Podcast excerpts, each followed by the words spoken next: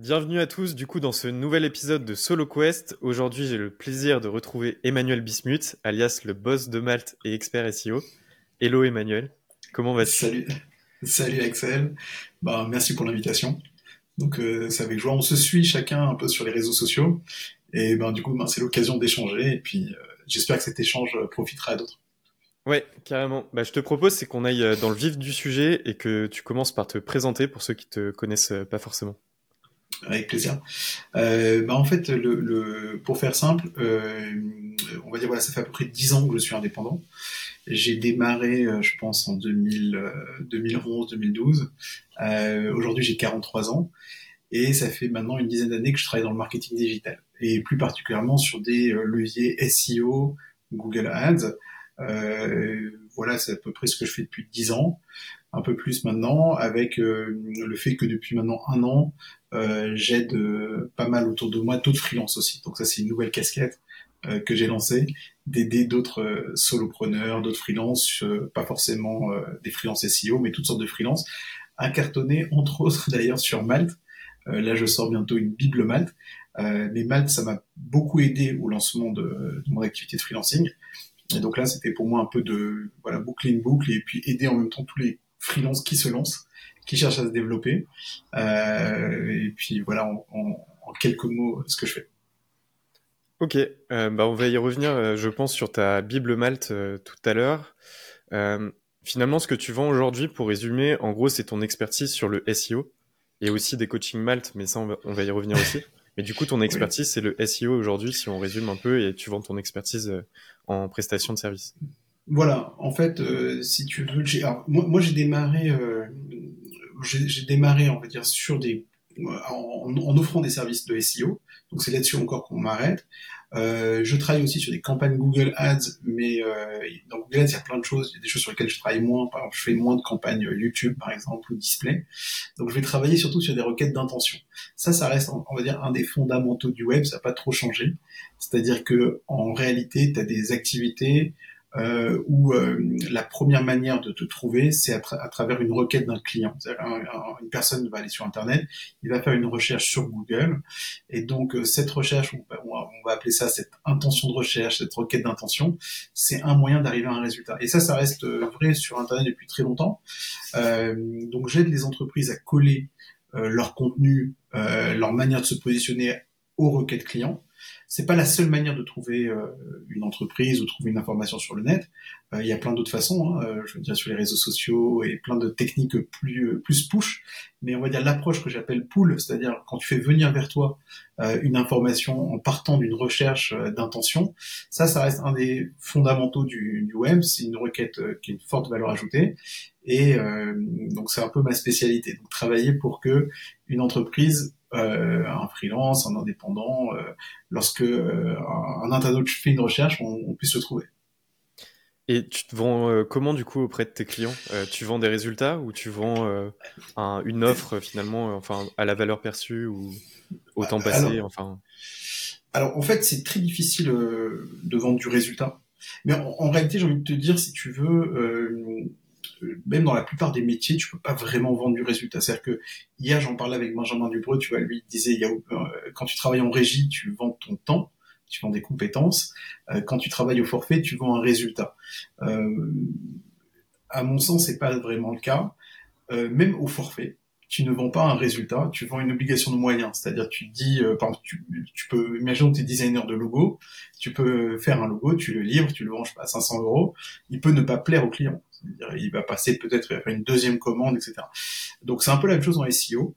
Euh, il y a des bonnes pratiques. C'est-à-dire qu'aujourd'hui, ça fait quand même plus d'une dizaine d'années, euh, enfin même plus de 20 ans que Google existe, par exemple. Euh, donc l'optimisation sur les moteurs de recherche, il y a des bonnes pratiques qui sont issues. Donc en général, quand tu les mets en place, tu as des résultats. Maintenant, euh, les résultats sont pas les mêmes. Est-ce que le, secteur est très niché et ça va être assez facile de, euh, de, de, choper des premières places, ou bien le secteur est très concurrentiel et ça va demander beaucoup d'efforts, euh, et les résultats ne sont pas absolument garantis. Donc en fait, je, vends, je vais vendre des services euh, avec une obligation de moyens en faisant le maximum pour mon client. Euh, il peut y avoir parfois des success fees en disant bah, tiens on a mis si on atteint tel et tel résultat il y aura un boost mais euh, en général, je suis pas un grand, euh, comment dire, euh, croyant des, des prestations à la performance. C'est-à-dire que si tu as ce résultat, alors je te paye. C'est ça pour moi, c'est très spécifique à certains métiers comme les métiers d'immobilier. Euh, mais, euh, mais, mais dans le référencement naturel, et je pense d'ailleurs c'est le cas de 99% des freelances, euh, vendre du, euh, du résultat, c'est très peu approprié. Ça existe dans le monde des VC, dans le monde de l'immobilier, mais si demain par exemple on me dit ok si on a voilà il y a une vente de 10 millions d'euros et là je prends 1%, ok voilà ou si je prends des parts dans je suis associé avec l'entrepreneur à la limite ça peut s'entendre. Mais c'est pas le cas. En tant que prestataire, moi je considère que tous les freelances sont des vendeurs de pelles. Et donc du coup, euh, on est on n'est pas associé avec notre client. Euh, donc on vend un, on vend des services pour l'amener le plus loin possible. On a une obligation de moyens et on essaye de faire en sorte que le résultat soit le plus euh, élevé possible en lui indiquant quels seraient quels sont nos objectifs et les résultats qu'on peut euh, légitimement prétendre atteindre. Ouais. Bah, en fait, en régie, tu vends vraiment ton temps. En forfait, finalement, tu vends euh, pas un résultat, mais en tout cas un livrable. Euh, oui. Et euh, ce livrable, finalement, peu importe le temps qu'il te prend, euh, si euh, ça te prend plus de temps et que, par exemple, si tu avais vendu en régie, bah, tant pis pour toi. Mais oui. ça peut être intéressant sur certains métiers de vendre le livrable plutôt que de vendre son temps. toi, oui. du coup, c'est quoi ton fonctionnement? Tu vends ton temps ou tu vends plutôt au livrable Alors... Alors, c'est, alors, on va, alors, alors, je vais, euh, alors je vais vendre au forfait, mais c'est vrai que c'est le forfait, il est quand même très euh, lié au temps. C'est-à-dire que donc c'est un mix des deux. On va dire comme ça. Si tu veux, on, dans, dans le dans le SEO, même dans le Google Ads, tu vas avoir des missions ponctuelles. Par exemple, la mise en place d'une campagne Google Ads, euh, un audit Google Ads, un audit SEO, un plan d'action. Donc ça, ce sont des actions ponctuelles. Euh, donc il y a un début, une fin, il y a un livrable, et puis ça s'arrête. Euh, après, normalement, si tout se passe bien, si l'entreprise a euh, des besoins récurrents, c'est un peu ce que je cherche. Euh, donc là, il y a des logiques plus d'abonnement. Donc là, on, on s'approche de logiques un peu plus en régie. Donc moi, j'impose à mes clients le mode de télétravail. Donc c'est-à-dire qu'il faut dire, ok, je suis prêt à travailler pour vous sur la durée. Ça va représenter par exemple deux jours par mois, euh, un jour par mois, trois jours par mois. Euh, et là, on est dans une logique de. Et euh, ça peut être pendant une période de trois mois, de six mois plus. Euh, si, alors c'est ce qui s'est passé les dernières années, si jamais euh, j'ai plus de bande passante et euh, ça demande plus de compétences, euh, donc ça m'arrive de travailler également avec d'autres freelances. Euh, et c'est pour ça que j'ai ouvert en fait un collectif d'indépendants à Colads. et ça c'est une autre activité, mais au final, voilà, je me considère pas comme un directeur d'agence, mais vraiment comme un freelance parce que je fais encore énormément d'opérationnel, énormément de choses moi-même. mais là, tu auras vraiment du forfait en tout cas pour répondre à ta question, du forfait, du ponctuel euh, assez limité dans le temps. Et la récurrence, là par contre, je vais proposer un travail dans une logique de régie, en télétravail, euh, et euh, ça va, ça, et on adapte le temps passé avec le client, ce qu'il a besoin en fonction de ses besoins. Ok. Euh, bah, tu as abordé un point euh, ultra intéressant qui est le modèle agence. Euh, finalement, en gros, bon, on, on, va revenir sur toute la partie Malte après, mais je pense que tu as eu beaucoup de leads et tu pouvais pas forcément prendre tous les leads. Et du coup, ton oui. raisonnement, c'est que bah, tu montes ton agence et euh, tu délègues, on va dire, à d'autres personnes. C'est oui. quoi le modèle que tu emploies? Tu prends une commission sur euh, la mission alors, ou alors tu as un autre modèle? Alors, en fait, si tu veux, le... moi, à mon sens, euh, les freelances, d'abord, c'est un peu aussi une révolte contre les agences. C'est du point de vue client, euh, ce qui s'est passé. Hein. Si on prend le marché comme il est actuellement, et c'est en train de changer, mais disons que ça fait quand même pas mal d'années que ça, je veux dire que ce modèle-là existe. Il enfin, il y a les freelances coexistent avec les agences. La réalité du marché, on va dire pour le client, c'est qu'en fait, la plupart du temps, les agences n'ont pas les compétences en interne. Euh, pour plein de raisons. C'est-à-dire qu'elles peuvent pas recruter euh, les talents, ça change tout le temps. Euh, donc c'est très très compliqué pour euh, un client de trouver une agence avec véritablement des talents de qualité. Alors parfois les fondateurs sont très talentueux, mais eux-mêmes ils vont avoir du mal à aller au-delà et, recruter massivement euh, des personnes aussi talentueuses qu'elles. Donc souvent les agences sont assez déceptives euh, du point de vue, on va dire, des clients. Euh, maintenant, ce qui se passe, c'est que tu as énormément de talents qui se mettent en freelance, mais le gros défaut des freelances, c'est que euh, ils peuvent pas absorber une quantité illimitée de missions. Quand ils sont à un moment donné, ils sont tout à fait, peuvent plus euh, aller au-delà. Euh, et donc pour les clients, c'est un problème parce que euh, parfois ils ont besoin. je te prends un exemple. Moi, c'était la première fois où j'ai senti vraiment le problème, c'est que j'ai gagné sur Malte. Alors non, je sais plus c'était sur Malte d'ailleurs ce client. Ah non, je crois que c'était pas. Peut-être, en tout cas, c'est un client peut-être qu'au départ j'avais eu via Malte, mais c'était une agence. J'ai travaillé avec une agence, une, une, agence, et cette agence m'a m'a positionné sur un appel d'offres pour Carrefour. Et là, je l'ai gagné, mais c'était ça demandait un travail avec plusieurs personnes. Et donc là, du coup, je me suis dit attends, comment il faut qu'on fasse? Donc j'ai commencé à travailler avec d'autres freelances. Et là, je me suis rendu compte que le gros avantage finalement des agences, c'est de pouvoir absorber, recruter euh, et, euh, et, donc de fournir un service euh, souvent qualitatif hein, d'ailleurs, mais au moins de porter le projet du client et quel, quel, voilà, quoi qu'il arrive. C'est-à-dire si moi je pars en vacances, ben, l'agence c'est pas grave, elle est capable de, de faire un backup, de faire de suivre euh, la, le pilotage. Et en fait, il y a ces deux mondes-là. Il y a le monde de, de l'agence et le monde du freelancing. Euh, et comme tu l'as dit, euh, quand, euh, quand tu es top freelance, à un moment donné, voilà, sur Malte, ce qui se passe, c'est que tu as trop de demandes. Et donc, euh, le, ce qui me semblait naturel à un moment donné, c'était de dire, bah alors ok, si c'est comme ça, j'ai tellement de demandes, bah pourquoi ne pas créer moi-même une agence? Après, bon, j'ai eu plein de déconvenus, on va y revenir, mais euh, effectivement, il y a, y a, ces deux mondes-là, freelance et agence. Aujourd'hui, j'ai envie de te dire, bon, il y a, y, a, y a, à boire et à manger des deux côtés. Euh, parfois, il y a des clients qui sont faits pour les agences euh, et ils arriveront difficilement à travailler avec des freelances. Il y a des clients qui ne peuvent euh, travailler qu'avec des freelances et ne sont pas du tout adaptés au modèle des agences. Euh, mais j'ai envie de dire, le, le, marché est en train de se restructurer complètement. Et euh, les modèles agences sont en train d'être réinventés, les modèles de freelance également. Et c'est quoi ta répartition du coup, si on parle un peu de chiffres, de travail solo et ton travail, on va dire, avec l'agence? Et surtout, qu'est-ce que tu fais au niveau de l'agence? Est-ce que c'est juste redistribuer les missions et euh, ta répartition de temps de travail entre les deux? Alors c'est une très bonne question. Euh, parce que ça c'est un... Alors pour te dire, pour être le plus précis, moi à un moment donné j'ai complètement arrêté mal. Ça veut dire je me suis dit, euh, j'ai pas envie de... de... Ça, ça, ça, ça m'a fatigué, je fais que du consulting, que de la presta. Je vais scaler sur les euh, sur les sur d'autres freelances, en vendant un peu leur temps.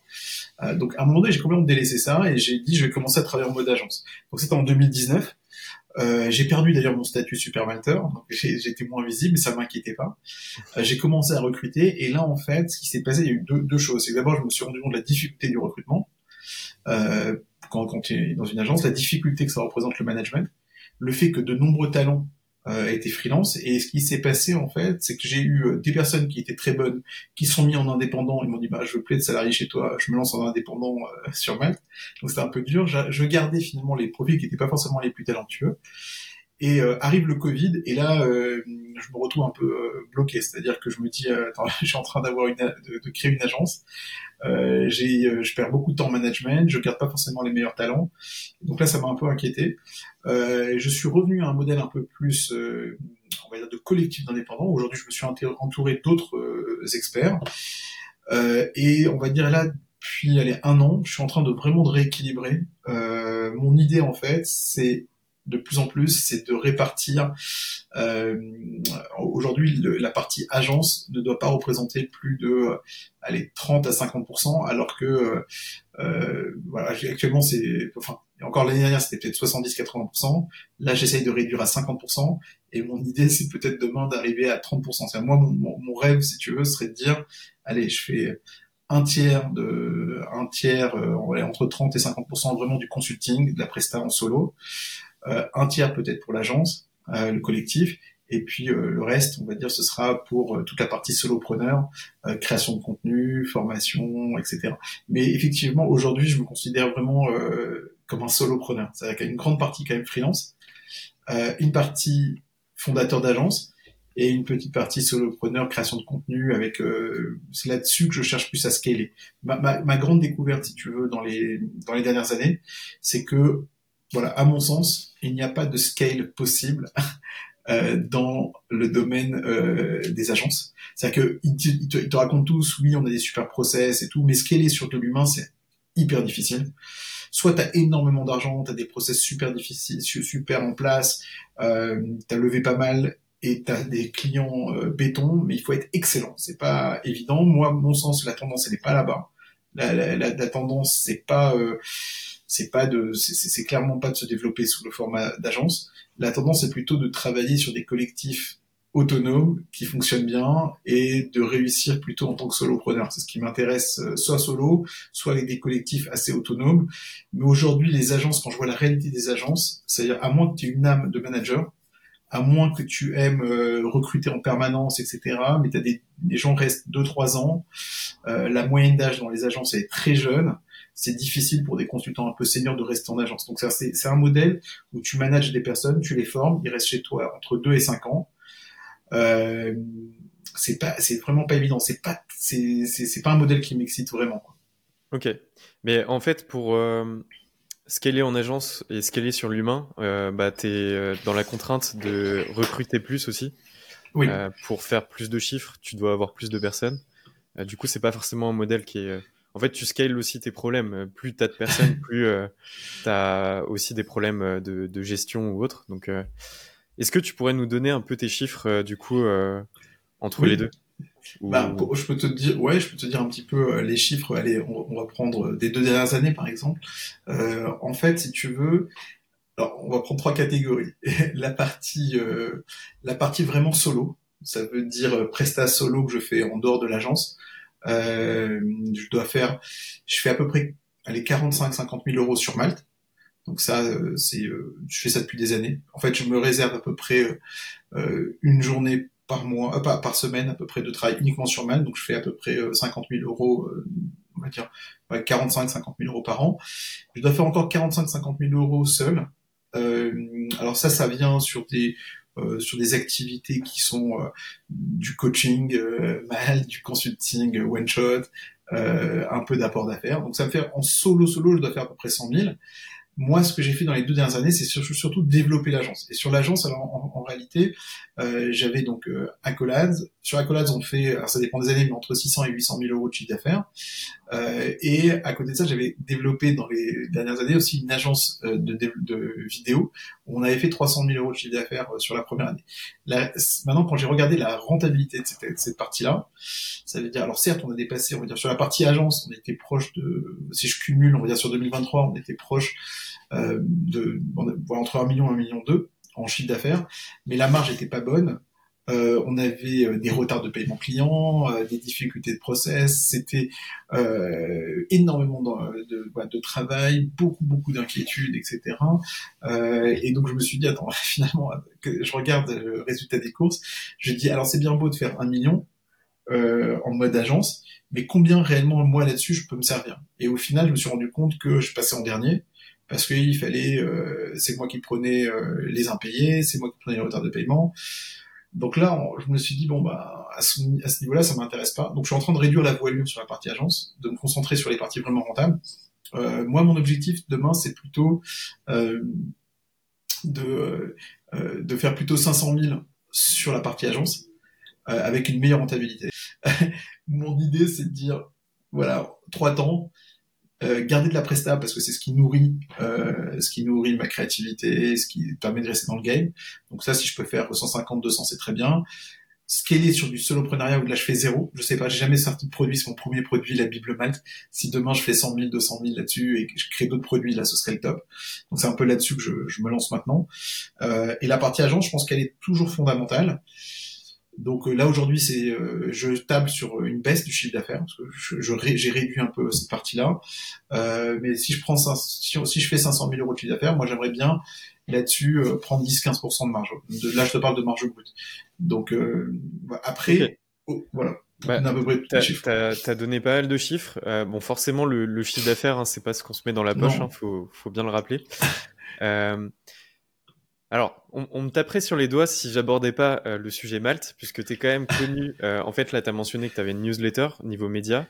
Euh, tu publies aussi sur LinkedIn et tu es assez connu quand même pour parler de, de Malte, puisqu'en gros, tu as plus de 380 missions sur la plateforme et beaucoup d'avis sur Malte. Tu fais des coachings sur Malte, tu vas lancer ta Bible sur Malte. Euh, enfin, tu es un peu l'expert de, de Malte. Est-ce que tu peux nous en dire plus? Est-ce que ton acquisition client s'est toujours tournée et toujours faite via Malte ou tu as d'autres moyens de trouver tes clients euh, également? Alors, alors, en fait, ce qui s'est passé, c'est qu'il y a euh, il y a dix ans, j'ai créé une startup et ça n'a pas marché comme je voulais, mais j'ai acheté j'ai acheté des prestats sur Malte. Et je trouvais ça assez simple, donc j'ai aimé le process. Euh, quand j'ai fermé la startup, je me suis dit euh, tiens, je, le temps de créer une nouvelle idée, je vendre de la presta, du consulting, euh, parce que j'avais épuisé mes droits d'acre, etc. J'avais plus aucun droit, il fallait que je fasse rentrer du cash rapidement, et j'ai trouvé ça sympa. Mais la réalité, c'est que pendant longtemps, euh, j'étais pas convaincu du modèle du freelancing.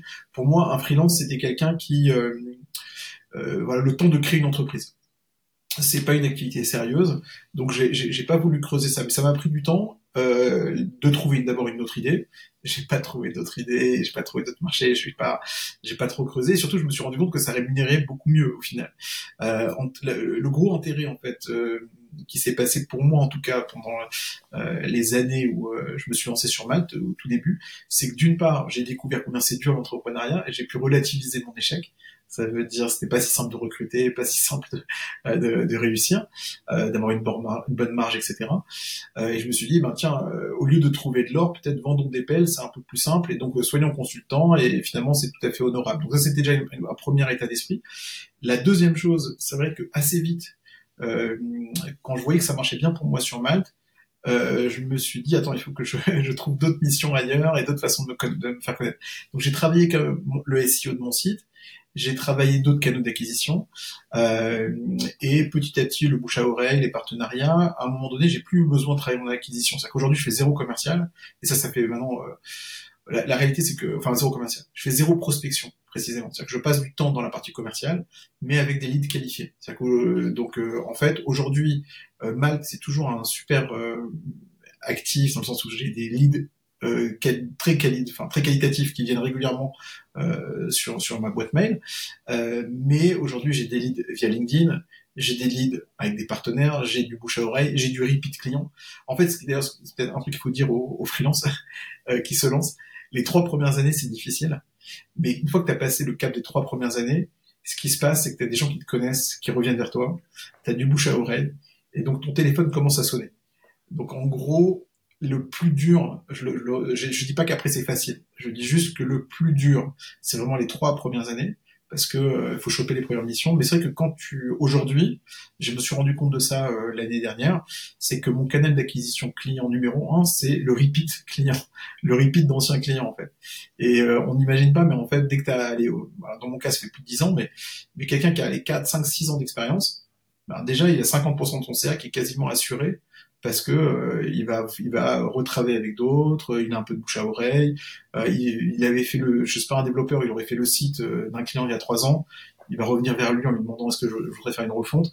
Donc normalement t'as plus trop besoin de faire de prospection. Donc moi, moi je fais pas de prospection, tout est ah, inbound. Si, je peux faire un retour sur ce point-là, en gros, euh, avec mon mon expérience de, on va dire bébé bébé freelance, euh, moi, ça fait un peu plus de deux ans que je suis en freelance, donc euh, je suis loin des dix ans que toi, tu es en freelance.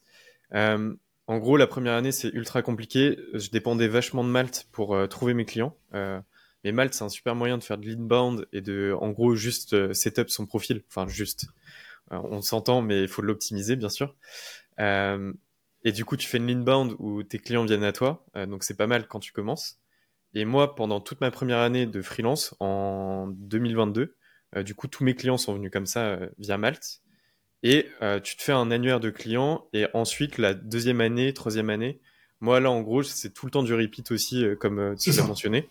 Et j'ai moins de difficultés. En fait, j'ai moins de clients à faire entrer aujourd'hui qu'à mes débuts où finalement, mon annuaire de clients, j'en avais quasiment pas. Donc, il fallait continuellement faire rentrer de nouveaux clients. Là, aujourd'hui, il euh, faudrait que je regarde d'ailleurs les chiffres, mais euh, je pense que la plupart des clients, j'ai dû travailler deux, trois fois avec eux.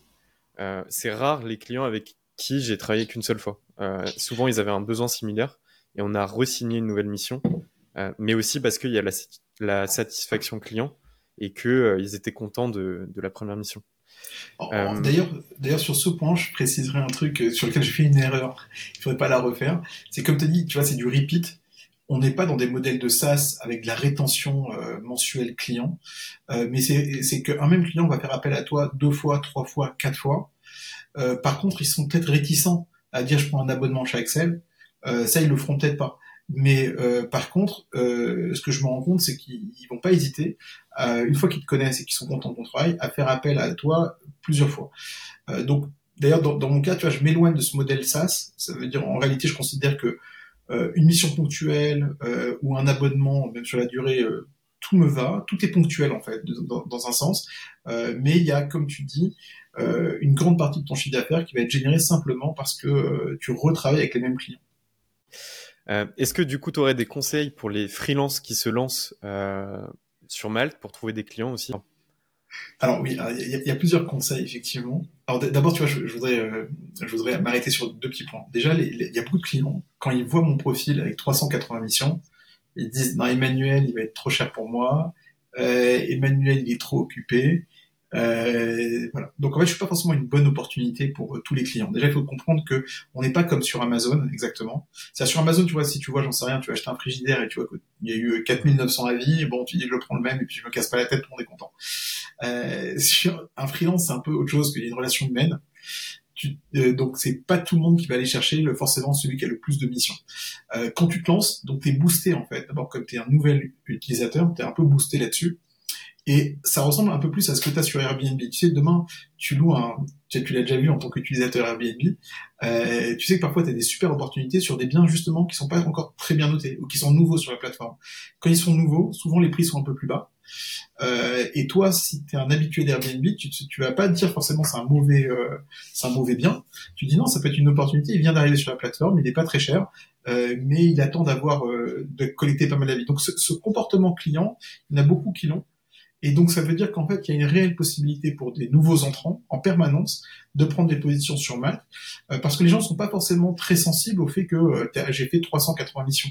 C'est-à-dire que c'est pas, euh, ils arrivent, ils se disent pas, c'est Emmanuel qui connaît, et puis Axel, non non, lui démarre, je veux pas. donc donc déjà t'as pas ça. Après le, le, deuxième point pour répondre plus précisément à ta question, c'est comment tu fais pour démarrer.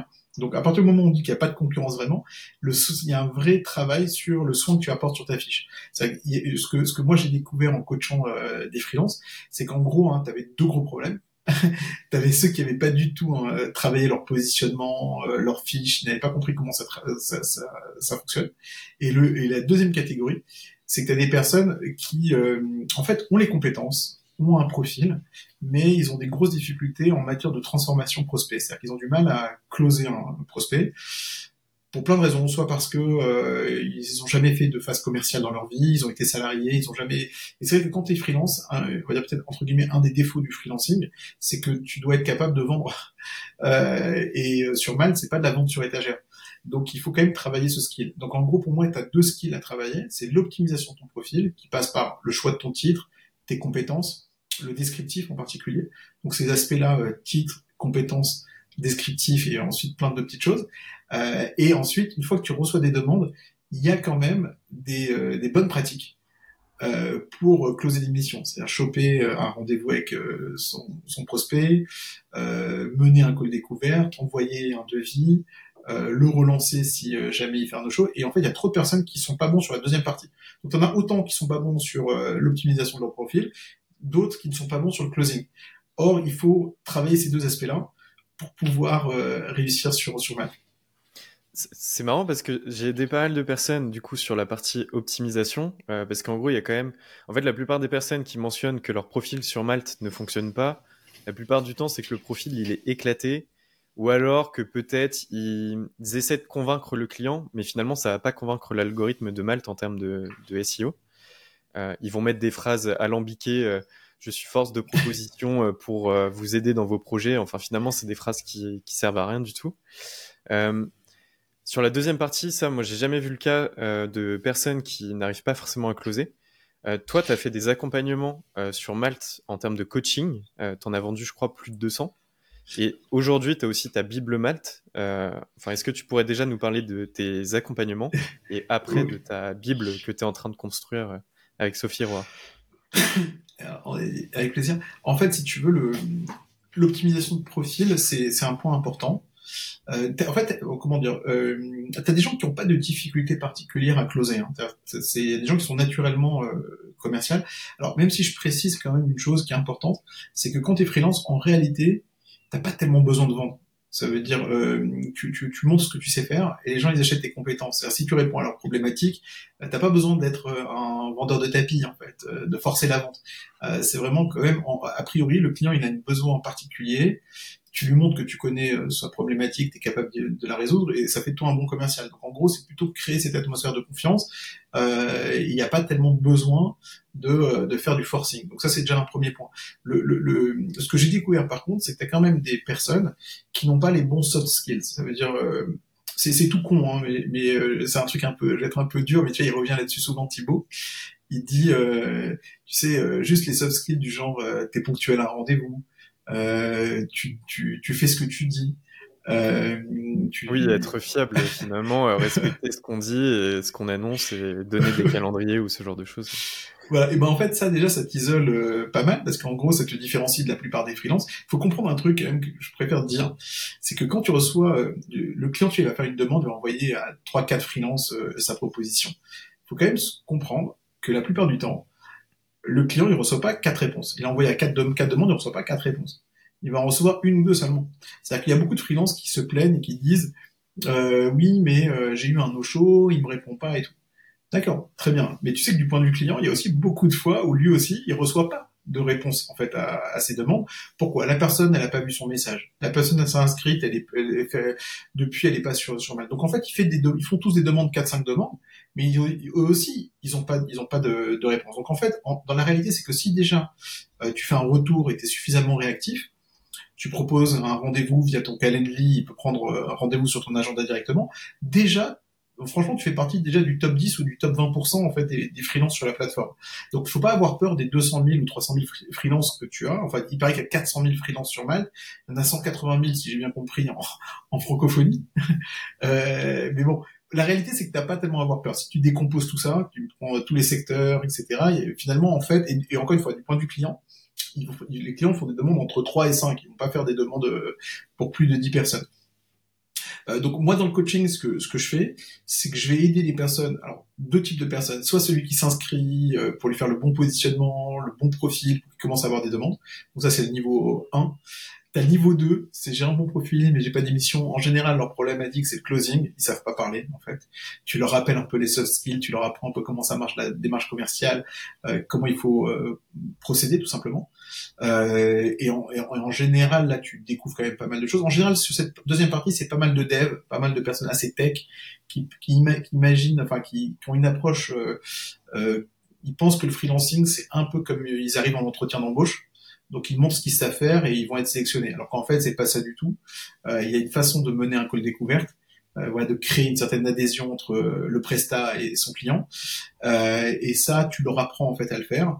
Euh, donc ça, c'est un peu ce que je fais en termes de coaching. C'est-à-dire, c'est j'adapte un petit peu mon, mon coaching aux besoins de la personne pour l'amener euh, à décrocher des missions et à améliorer ses performances. Mais j'ai accompagné aussi des personnes euh, qui cartonnent sur Malte. C'est-à-dire j'ai déjà eu des personnes qui font plus de 100 000 euros par an, euh, des personnes qui sont super Malter 3 mais qui ont fait, qui ont cartonné mais qui veulent aller encore plus loin, des personnes qui sont dans des refonds. Donc il y, a des profils très variés.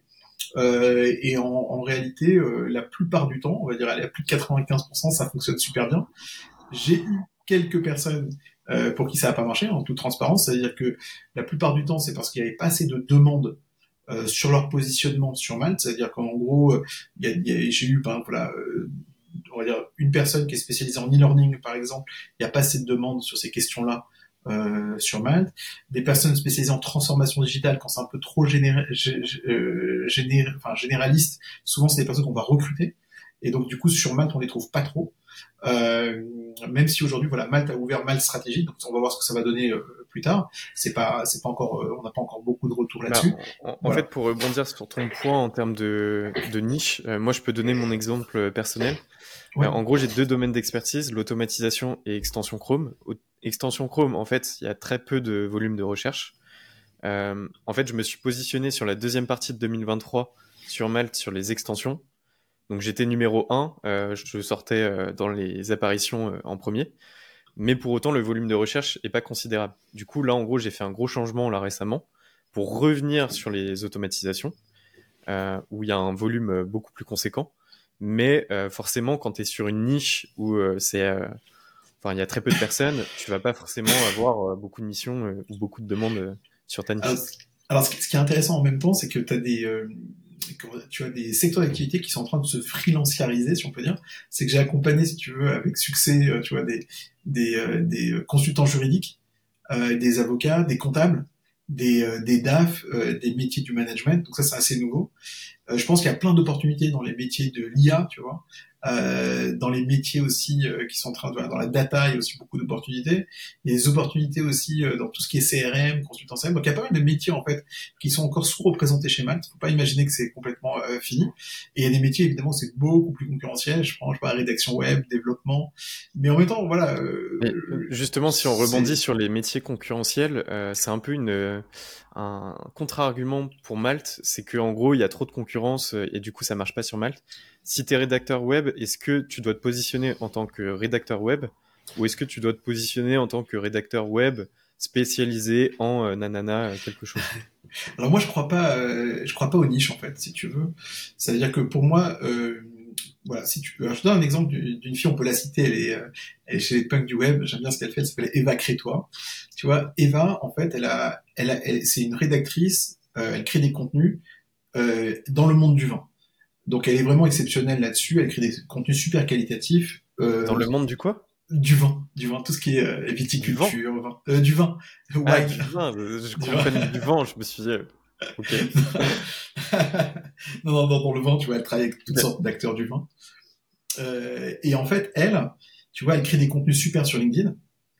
Maintenant, si toi, t'es, je sais pas, t'es vigneron, tu veux faire la promotion de tes vins, quand tu vas aller sur Malte, tu vas taper, euh, je sais pas, rédaction web, tu vas taper, euh, je sais pas, copywriting, euh, tu, tu vas pas taper, tu vas pas imaginer qu'il y a forcément quelqu'un qui est dans le domaine du vin, qui écrit et qui a une expérience là-dessus. La requête du client, elle est, elle est souvent dirigée vers sa problématique, mais il n'indiquera pas forcément que lui, c'est un acteur du BTP ou qu'il il pense pas trouver ça à l'intérieur. Donc dans, dans son cas, par exemple, on va plus travailler des requêtes un peu généralistes et ensuite son aspect différenciant le côté qu'elle connaît parfaitement le monde du vin, ça c'est quelque chose qu'elle pourra présenter et faire sa sélection euh, par rapport aux clients qu'elle peut accompagner. Euh, sur des stratégies push, elle va mettre en avant euh, ce qui la différencie. Euh, voilà, va travailler son personal branding. Sur une stratégie pool, où en fait les requêtes sont assez pauvres. Je prends un exemple, quand tu vois, par exemple, as dit automatisation, euh, tu, tu vois, dans ton cas, on va pas commencer à dire euh, automatisation pour certains secteurs. Les gens ils vont dire, je cherche quelqu'un qui est expert en automatisation, qui peut m'aider, mais en fait, qu'il soit dans le BTP euh, ou euh, j'en sais rien, euh, ou que tu t'accompagnes des secteurs de, de, la finance, on s'en fout. donc sur Math, c'est quand même très orienté pool. C'est-à-dire que les gens ils vont avoir, ils vont venir avec des suggestions de mots clés où ils vont travailler des recherches assez appauvries. Ils vont pas aller très loin en, pour indiquer leur secteur d'activité. Euh, par contre, maintenant, toi, toi, si par exemple t'aimes travailler sur des secteurs, par exemple, j'ai connu des gens, tu vois, qui me disent, euh, moi, je suis consultant Google Ads, j'accompagne les avocats. Pour moi, euh, j'aide les avocats à gagner des clients. Alors, le marché des avocats, il est énorme. Il y a beaucoup. Tu peux, pourquoi pas créer une agence Google Ads et, accompagner que des avocats. Ça peut avoir du sens. Donc là, qu'est-ce que je ferai Ben sur LinkedIn, je vais créer énormément de contenu. Euh, voilà pour, pour, pour, les avocats, comment ils peuvent gagner des clients, etc. Et je vais expliquer comment Google Ads peut les aider.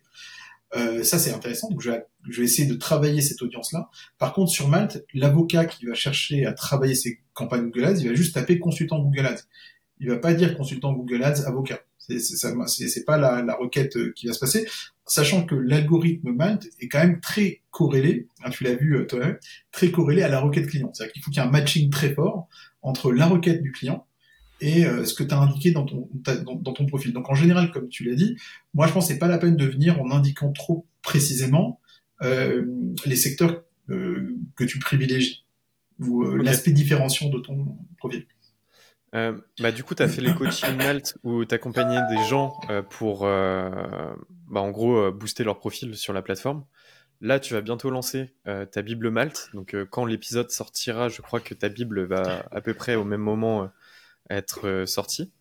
Est-ce que tu pourrais nous en dire un peu plus sur ta Bible Malte et euh, justement la co-construction avec euh, aussi Sophie Roar qui participe sur le produit? Bah, Avec plaisir. En, fait, si tu veux, le, la, réalité, c'est que moi, j'ai jamais pensé créer une Bible Malte ou une formation Malte. c'est que j'avais trop de demandes de gens qui me disaient ouais comment t'as fait pour faire près de 400 missions? Comment t'as fait? Comment t'as fait? Donc je recevais des messages très régulièrement et un jour je discutais avec une fille qui que vous pouvez voir sur LinkedIn, s'appelle Floriane Bobet, euh, qui m'a coaché. Et elle me disait, ouais, elle m'a poussé à créer des contenus. Jean-Charles Curdali aussi me, poussait à créer des contenus.